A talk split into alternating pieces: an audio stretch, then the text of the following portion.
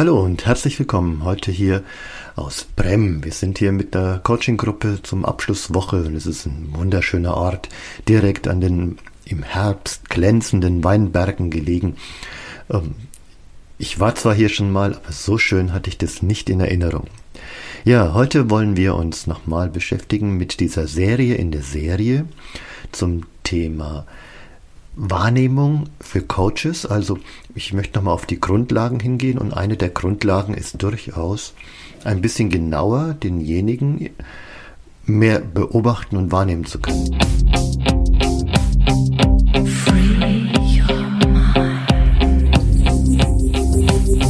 In der vorherigen Serie, die ich auch unten nochmal verlinke, in der vorherigen Folge ging es darum, so wahrnehmen, was können wir so im Äußeren beobachten und wahrnehmen, um damit äh, den Menschen so insgesamt mehr Informationen aufzunehmen. Also es ist Wahrnehmung ist nicht Bewertung.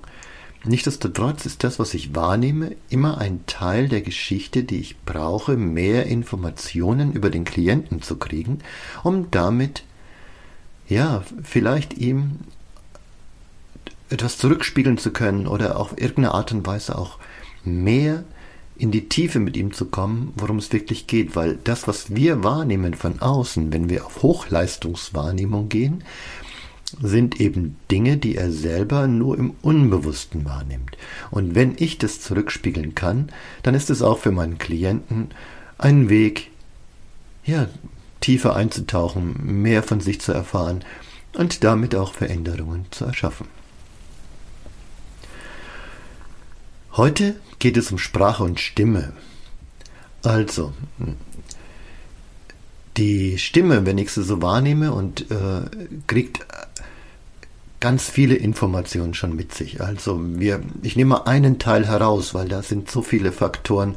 Man kann mit der, mit der Zunge beginnen, man kann damit beginnen, wie die Rhythmen sind, wie, die, wie es abgehakt ist. Und davon sind einige Teile langfristig geprägt. Das heißt, sie haben mit Erziehung, sie haben damit zu tun, wie derjenige auch sein Sprachvermögen verändert hat. Aber es gibt eben auch kurzfristige und die sind jetzt für mich eher interessant, nämlich hinzuschauen, in welchem emotionalen Zustand ist der. Und da muss man eben wissen, dass der Vagusnerv, der zehnte Hirnnerv, der quasi beginnt, einer seiner ersten Ausprägungen und als stärksten Ausprägungen auch auf den Halsbereich und auf den Mund und auch Augen und Herz hat. Das ist so der obere Vagus, nennen wir den mal ganz kurz vereinfacht. Das war ein Fachbegriff, aber lassen wir jetzt hier weg. Da kannst du, äh, es gibt ein YouTube-Video, ne? da kannst du da ein bisschen näher reinschauen. Also, dieser Nerv hat eine ganz starke Wirkung. Wenn du emotional angestrengt und unter Last bist, dann ist auch Spannung und Aktivität in diesem Nerv und er zieht es zusammen. Das heißt, der Halsbereich wird zusammengezogen und dadurch ergibt sich eine, so wie vielleicht gerade bei mir, eine äh, gedrückte Stimmung. Nur wäre, wenn ich jetzt wirklich angespannt wäre, wäre die noch ein bisschen höher und wäre noch mehr angespannt. So, ne? Also ich habe es jetzt mal vorgemacht. Das heißt, so räuspern, zusammenziehen, ist wie so das Gefühl, dass durch den Hals nicht all das fließen kann, dass man nicht mehr das rauslassen kann, dass man nicht mehr diese Bewegung und das so zeigen kann.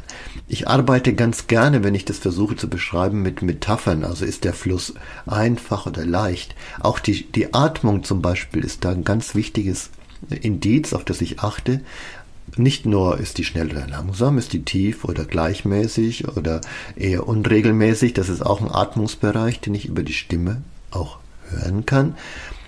Aber nein, ist mehr ausatmen oder mehr einatmen und hochsprechen und dann das wieder ausatmen und wieder hochsprechen. Also da gibt es feine Unterschiede, die ich mit meinem geschulten Gehör jederzeit wahrnehmen kann und damit Informationen über den Klienten und sein State in dem Moment bekomme. Und es kann schon auch sein, wenn er über eine Geschichte erzählt. Jemand, der scheinbar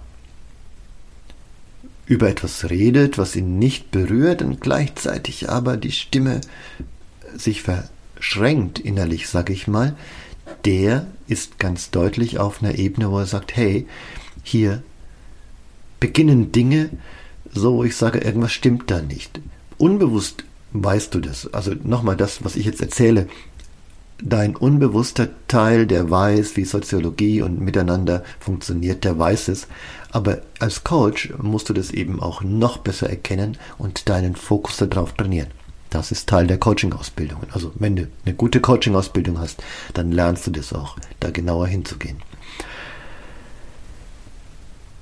Also, Stimme, Atemrhythmus ist ein wichtiger Bereich. Und wenn wir jetzt noch weitergehen, dann kommen wir sozusagen auch zur Geschwindigkeit. Ne, das sind auch Feintunings. Aber ich will jetzt noch mal so auf einen anderen Bereich, nämlich die Worte, die gesetzt werden. Also nicht das, was gesagt wird, sondern die Worte, die gesetzt werden, sind auch etwas, was man gut, wo man ganz gut auf die Denkmuster desjenigen zurückschließen kann. Also, vielleicht hast du Lust, ein kleines Experiment mitzumachen. Such dir mal eine Aufgabe in deinem Leben, wo du sagst, nach, die mag ich nicht so gern Steuererklärung machen oder äh, Hemden bügeln. Manche Menschen lieben das ja, aber irgendwas, was du nicht so gerne magst, ne? such dir mal etwas aus. Und dann sag mal zu dir, also ich, äh, ich möchte heute noch Hemden bügeln. Ne? Ne? das nehme ich jetzt mal nicht. Ich möchte heute noch Steuererklärung machen. Das ist nur ein Beispiel. Ja, also es muss nichts wirklich Schlimmes sein, sondern einfach nur so zu sagen, ach ja, muss ich jetzt noch. Möchte ich jetzt noch. Wenn du jetzt mal reinhörst und mal so wahrnimmst und zwei Faktoren des Ganzen betrachtest. A, wie ist dein Gefühl dazu? Möchte ich jetzt noch? So, ja, stimmt, das ist relativ neutral. Und das zweite ist, wie ist dein Verantwortlichkeitsbereich dafür? Möchte ich jetzt noch? Naja, wenn du genau hinhörst, ist schöne Idee, ob es aber jetzt magst oder nicht, ist die Verantwortlichkeit noch sehr weit weg. Also, gehen wir mal hin und sagen, ich will noch die Steuererklärung machen. Hm, da ist wie so ein Bild in der Zukunft, ja, ist okay, aber Verantwortlichkeit immer noch weggeschoben. Jetzt kommt was, kommen ganz zwei spannendere. Ne? Ich muss noch die Steuererklärung machen. Klar, das Finanzamt sitzt dir in den Rücken, aber angenommen, das würde dir noch nicht im Rücken sitzen. Wo kommt dieses Muss her? Und wo ist die Verantwortlichkeit? Du kannst zum einen sagen, ja klar, also das muss ich jetzt tun und dann mache ich das. Die Frage ist, bist du da hundertprozentig selbstverantwortlich oder machst du da nur einen kleinen Trick, indem du dir quasi einen Arschtreter suchst? Also das ist ja quasi ein Teil in dir, der dich anschiebt. Und wie ist dein Gefühl dazu? Muss erzeugt immer inneren Druck. Das heißt, du schaffst es vielleicht damit, dich in Bewegung zu setzen, das zu tun, aber gleichzeitig erschaffst du dir auch Druck, das zu machen. Das ist okay, wenn dir das Spaß macht, wunderbar aber gleichzeitig ist es eben auch nicht ganz selbstverantwortlich, weil du tatsächlich irgendwie dir sozusagen den Druck von außen zukommen lässt und gar nicht deine eigene Selbstverantwortung übernimmst.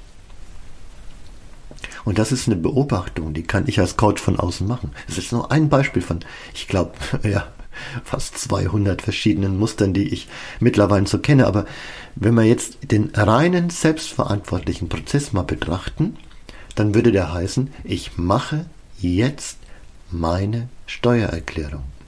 Oder ich mache meine Steuererklärung. Und zwar aber nicht nur als Idee, als Gedanke es tun könnte, sondern mit voller Selbstverantwortlichkeit.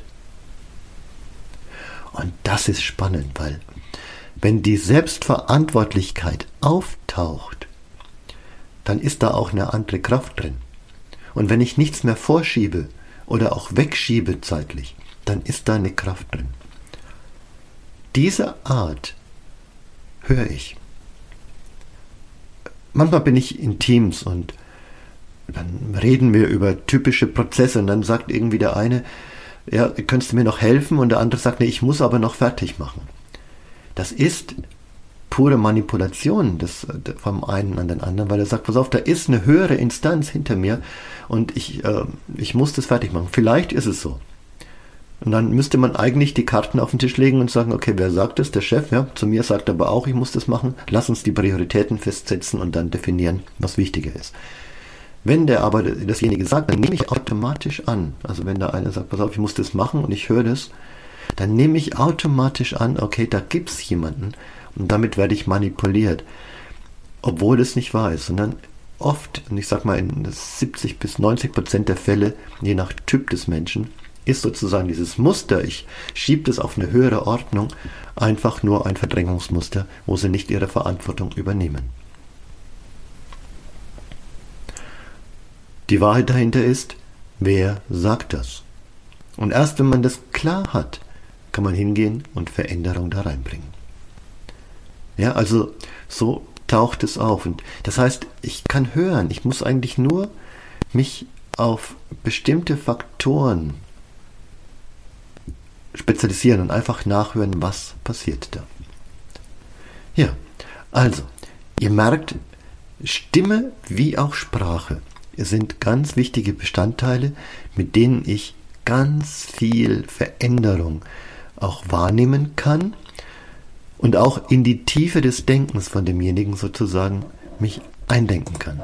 Und wenn ich das schaffe, mich da wirklich einzudenken, dann verändern sich Dinge, die, äh, wo ich quasi auch das zurückspiegeln kann. Und ich zum Beispiel kann ich mit diesem Muss, kann, will, kann ich denjenigen wieder in seine Verantwortlichkeit führen und schaffe es, dass er Dinge umsetzt, ja, wo er, weil er sagt, ich mache das, weil es gehört zu mir. Und wenn jemand etwas so umsetzt, dann ist er in seiner Kraft. Ja. Wir machen dieses Analysebereich ein bisschen weiter. Heute hatten wir sozusagen ein bisschen die Stimme, wie sie hörbar ist und vielleicht schon die erste Wortwahl, da wollen wir noch ein bisschen tiefer eintauchen. Bleib einfach dabei, abonnier den Kanal, hör dir an, wie das quasi ist, was man alles tun kann als Coach, wenn man lernt, ja, zu beobachten, wahrzunehmen und hinzuhören. Vielen Dank, dass du zugehört hast und hier beginnt gerade die Sonne aufzugehen hier im Brem und die Hügel leuchten im goldenen Licht. Das ist so unglaublich schön. Ich wünschte, ich könnte euch dieses Bild sozusagen in eure Köpfe schicken, dass ihr heute einen wunderbaren, kraftvollen Tag habt, mit dem ihr auch die wunderschöne Klarheit und Kraft dieser Natur wahrnehmt und auch damit euch verbinden könnt, weil auch das ist Schönheit. Und Schönheit soll vielleicht heute einfach dein Weg sein. Ich wünsche dir einen guten Tag.